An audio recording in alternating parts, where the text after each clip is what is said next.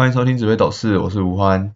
这句话应该是大家最后一次听到的啦，因为这一集算是我的最后一集啦。其实，在录制这一集是有一点 那种五味杂陈的感觉啦，因为我在昨天吧，还是前天，我自己又打电话到区公所问了当兵的事情。讲了这么多集，我终于要去当兵了。我二月一号要入伍啦，所以我可能就没有这个时间可以去做这个频道。那有些人可能会想说，哎，当兵期间其实也是可以录制啊。但是我自己是觉得说有点太赶了，而且一定没有办法维持这个周更。那我收集资料的时间也会比较少，所以说呈现出来的作品一定会。很烂呐，然后再加上有听说在当兵期间，就是尽量不要有太多针对政治的发言。那我是听说了，我不太确定。但是如果像我这种口无遮拦的，到时候被发现不就惨了？原本当四个月之后变成两年，所以说我想说，好了，那我就趁这一集来做一下结尾，然后让我这个频道可以画上一个句点啦。超白痴的，上集才说要改变模式，要变得更好。结果下一集直接跟大家说要停更，好啦，那首先一定是很感谢所有听众的留言跟支持。我刚有回去看了一下大家之前给我的留言，其实是还蛮感动的啦。对我来说，创立这个频道会是一个很棒的经验呐。那先不要说大家对我的感受好了，我自己是觉得我有不断的在进步。那虽然我这个进步的幅度可能不大啦。不过总比在那边耍废度日还要好。那当然中间呢也有遇到一些意见比较不相同的朋友，那我们彼此之间有交换意见啊，互相交流一下。然后我就在想说，如果我没有创立这个频道，我们也许啦，永远都不会谈到这种话题，或者是说我们不会有这么多的交集。那我曾经也是一个政治小白。想说大人到底在看什么鬼政治节目啊？还不如去看那个《飞哥与小佛》，还是什么《乌龙派出所》。但是直到大学毕业，我看到裴洛西那件事情，我才有所体悟，就是所谓的政治跟时事，其实跟我们大家都息息相关啦。那我也希望有在关注我这个频道的朋友，能够继续保持关注时事的习惯。那虽然我的观点不是一个很大有为的想法，甚至说可能很自私，只会想要为自己好。那谁做的好，谁的证件有爽到我，我就投谁嘛。但是这也是我懂这些之后才有办法得出的一个结论。那如果我是一个什么都不懂的人，我觉得我也只是随波逐流而已啦。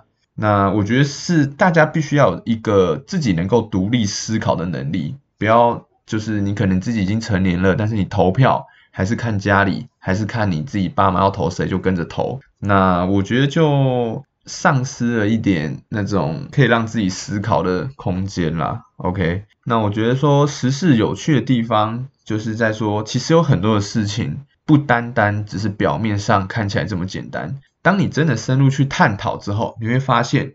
或许某些人做某些事，并不是单纯的只有表面上的那样，而是他背后有种种的原因促使他去做这个行为的。那这几集下来，我不敢保证我的想法跟说辞都是百分之一百正确，要不要认同我也是你们自己的选择。见贤思齐焉，见不贤则内自省嘛，对吧？那关于这个频道的去向呢，我之后应该也不会再做更新，也不会再经营下去了啦。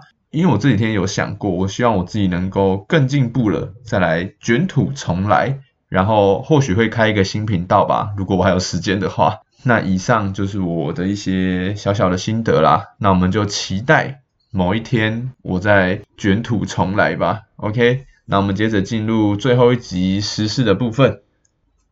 好，那今天最后一集嘛，所以我想说讲两个主题。因为就在礼拜四的时候，我朋友突然向我许愿说想要听政府发放那个六千元的那件事情啊，然后刚好赶上最后一集的列车啊，那反正最后一集了，我就想说我把我想讲的跟我朋友想听的啊全部讲一讲，大杂烩。那我们就先来讲我自己想聊的好了啦，就是兵役的部分。因为刚前面有讲到我要去当兵了嘛，那其实最近这两个礼拜大家最关注的议题就是。错英文在二零二二年的十二月二十七日拍板定案，宣布九十四年次的役男要开始恢复一年期的兵役。那关于这个议题呢，我只能说恭喜哦，今天是恭喜哦。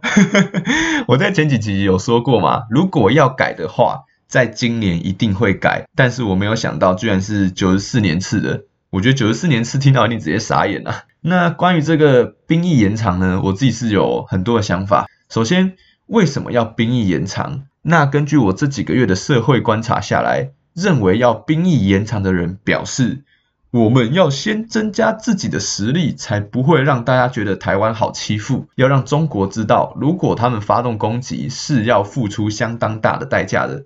然后还有一段口号是：台湾变强就不会变战场，青年就不用上战场。那这也是民进党现在的说辞啦。其实我一开始也在想说，诶，有这种观点好像也不是不对。但是在经过高人指点后，我才想说，会有这种想法的人真的是脑子不好使啊。那当然包括那时候的我啦。因为你讲实在话的，你改这个一年到底能变强到什么？对不对？你去思考嘛。你前面讲的头头是道，口号铿锵有力的，然后说台湾变强就不会变战场。假设当一年兵变强了，中国会怕我们啊？到到底在怕什么？怕我们有一年的兵吗？还是怕我们拿石头去砸无人机？我不知道，我觉得听起来很有道理，对不对？但是你仔细去思考，就会觉得说，诶，他们他们到底要怕什么东西？所以说这个话术啊，经过脑袋思考之后，就是一个蠢字啊。提出一个好像很厉害的观点，但其实没什么屌用。再就是真正能解决的方法，其实很简单，你就叫美国让我们研发核子弹啊，对不对？真的八嘎鸭肉诶要不是张献义这个廖北亚，我们根本不用搞这有的没的，好不好？核子弹能带来毁灭，也能带来和平。你学一下火影忍者好不好啊？为什么他们九只尾兽要分散给全部的国家？什么鱼影村呐，什么木叶忍者村呐？它就是要达到一个恐怖平衡，不是吗？那我们如果现在有核子弹的话，才会造成刚刚上述所说的，让中国付出惨痛的代价。所以说，这个当一年兵到底人家要怕什么？哎，人家是职业军人呢，真的是会笑死吧？那不然，另外一种方法就是你的核电厂要多盖啊。中国看到这么多核电厂，真的敢打吗？核污染是一个很大的问题啊，因为那个核污染会随风飘啊。我们跟中国又离那么近。结果现在变成核电厂不要了，公投没过嘛，我怕污染啊，别人家小孩去当一年兵，我 OK，要保卫国家。但是你有没有想过，先撇除一些环保能源的问题啦，说不定核电厂反而比一年跟我们这种四个月菜鸡还要有威慑力。所以这边给大家一个建议啊，如果打仗打起来的话，躲在核电厂旁边，不要躲台积电。为什么？因为虽然中国不会炸台积电，但是美国可能会去炸掉啊。好了，那就是一些自己的想法啦。再就是听众许愿的政府决定发放六千元还税于民的这件事情。那先讲一下起因啦。一言以蔽之，就是政府超收四千五百亿的税收，然后扣除一千八百亿以备不时之需后，其他的钱决定发放给民众。那大家听起来如何？我自己听起来就是一个政府又把大家当白痴了啦。虽然很多人听到就是政府发六千元，哎，爽爽爽。爽发哦！但是你有想过这个钱是哪里来的吗？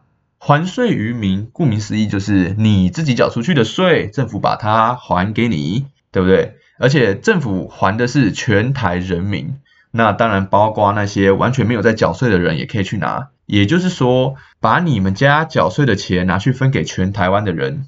讲到这里，我刚好最近看到一部影片，然后他是说有一个人，他也是在讲这件事情，就是说。哎，为什么他很不爽啊？为什么我凭什么把自己缴的钱要分给那些没缴税的人？然后我看到留言就很多酸民说，呃，又没差，反正帮助一下其他人啊，啊，你自己又缴多少税？但我觉得这个是一个公平跟一个 emoji 的问题啦。从那些酸民的头贴来看，就是一群 pre game 啦，然后觉得自己很高尚。如果你们真的大有为的话，就像一些政治人物一样啊，可以选择不领，或者说你把它领出来了，然后你六千全部给我捐掉，对不对 p r e g a m。啊，我本人呐是一定会拿去花爆的啦，因为我觉得那笔钱本来就是我们家的钱啊，我拿的只是刚好而已啦。接着是比较严重的问题，就是除了这个 emoji 问题之外，就是你政府超增然后发钱，为什么会被民进党包装成好像什么丰功伟业一样？大家有注意到吗？就是诶蔡政府好棒棒，发钱给大家花。诶你这个超增这么多钱，是你预估方向错误吧？这算是行政疏失吧？那如果你以一间企业经营的话，你这样子预估，你企业早倒了啦。那为什么我可以把这件事情讲的像是发奖励一样，真的把一些脑子不好使的人当猴子在耍？再就是台湾的负债有多少？你这个台电、那个中油，你到底赔了多少钱？疫情的补助什么杂七杂八的，总共还负债两兆多啊！啊，现在是怎样？乐透中一百万，请大家吃饭，结果自己欠银行一亿，当做没看到吗？现在台湾债台高筑了，然后还要还税于民，对我来说就是哗众取宠啦，很赞啊！不是你的钱，当然很好发啊。我觉得这就有点变相买票吧，一定一堆人觉得政府好棒啊，拿钱给大家花。你们要清楚，不是所有事情都像你们想象的这种美好啦。就像我前面说的，为什么要多了解时事？你有独立思考的能力，才不会被带风向。好啦，那都到最后一集了，还是火爆一下，让大家听一下爽一下。好啦，那以上就是我的观点跟看法。我们接着进入紫微斗数的部分。OK，最后一集的紫微斗数。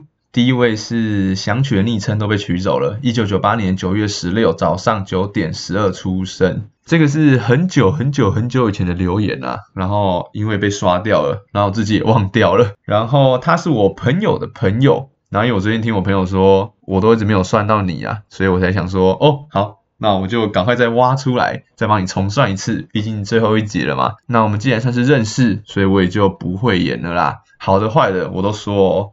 那首先就是你是一位很会为别人着想的人，就有点像是妈妈的那种感觉，会顾虑大家的感受，会想要去照顾大家，然后就是会想要散播你的爱啦。然后再来就是你本身因为命中有天官赐福，所以你的运气应该非常的好，会有上天的保佑，可能就算你拿枪去抢劫，也不会被抓的那种吧？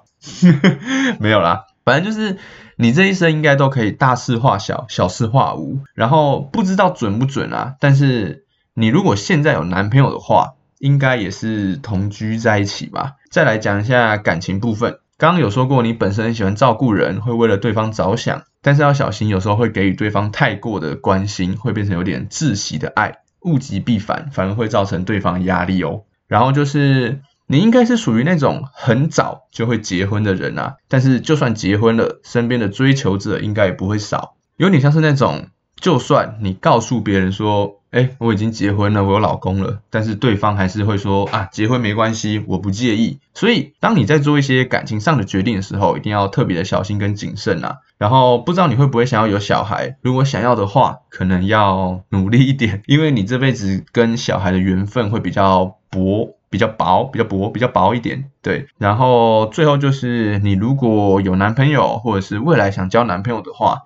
你们应该会在职场或者在学校认识啦。OK，那感情的部分先到这边，接着讲一下要注意的部分跟给你的一些建议啦。要注意的是，你这辈子很有可能会，哼，很想知道吧？以下开放付费解锁。好了，没有啦。你这辈子要小心啊，可能会有土地的官司产生，可能土地或者房地产会跟人家有诉讼之类的，自己可能要多多留意。然后再就是关于钱财跟你的花费，从你的命盘来看，你花钱应该还蛮大手笔的哦，而且感觉你似乎存不到什么钱，你自己有这样觉得吗？所以我觉得从现在开始，诚心建议你好好把钱存下来。理财观念你可能不需要懂得特别的多，可是我觉得至少还是要懂一些啦，不然未来的日子可能要小心钱财会给你带来很大压力，要懂得储蓄啦，储蓄非常重要。有钱的话可以买一些大型的传产股，或是如果选股能力不好的话，零零五零 V O O V T I 或是 V T 也会是你一个很好的选择啦。定期定额投入就不要管了，二十年后你会感谢我的啦。OK，好，那我们接着下面一位是。L I I K O K K I，一九九一年十二月十五日，呃，晚上十一点十二分夜子时出生。这位听众很抱歉，因为上集我没发现你的留言啊。因为通常我的 Gmail 都会提醒我有新的留言，但是不知道为什么上次没有。还有录完之后才发现说，诶，还有一位听众。所以你如果有听到最后一集的话，我诚心向你道歉啊，对不起，对不起，真的。因为我上次没有发现，然后你可能也觉得说，哎呀，我怎么没看到这样子？好了，那我们就来进行补偿行动吧。来算算这位小姐姐的命盘啊。首先呢，你应该会是一个非常有原则，而且自我要求很高的人，甚至有点完美主义的 DNA。所以这对你来说会相对比较辛苦一点，毕竟追求完美的过程是十分累人的啦。再来就是一样，像前几集说的，你的命宫中有一颗右臂星，所以你的一生中应该会有很多那种 double 的事情，有点像是双学位啊、双收入，或者是有一个干妈，甚至比较坏一点的，就是你可能会二婚啦。那你如果现在有男朋友的话，应该也是同居在一起了。至于你喜欢的类型，应该是那种不需要文质彬彬，甚至有一点痞痞爱玩的感觉，但是。要有毅力跟执行力，还要对未来有规划，有破化未来的能力啊。然后就是你在花钱上。一样是非常舍得花啦，尤其是在仪容打扮上面，你会很注意你自己的仪容跟言行举止。理财的部分就更适合做长期的投资了，可以说更适合啦，但是也可以说你比较不适合那种短线的进出进出，每天都要做个交易啊，或是什么的，就是循规蹈矩的来，对你来说是比较好的选择。那你如果可以存一些钱去投资我刚刚讲的那些标的，那你会有更好的发展哦。而且我刚刚讲的标的其实都是蛮适合长期投资、定期定额投资的，所以我觉得你可以好好的去研究一下。希望二十年后会有两个人来谢我啦。好，那我们今天最后一集的紫薇斗士就先到这边，谢谢大家，我们下次见，拜拜。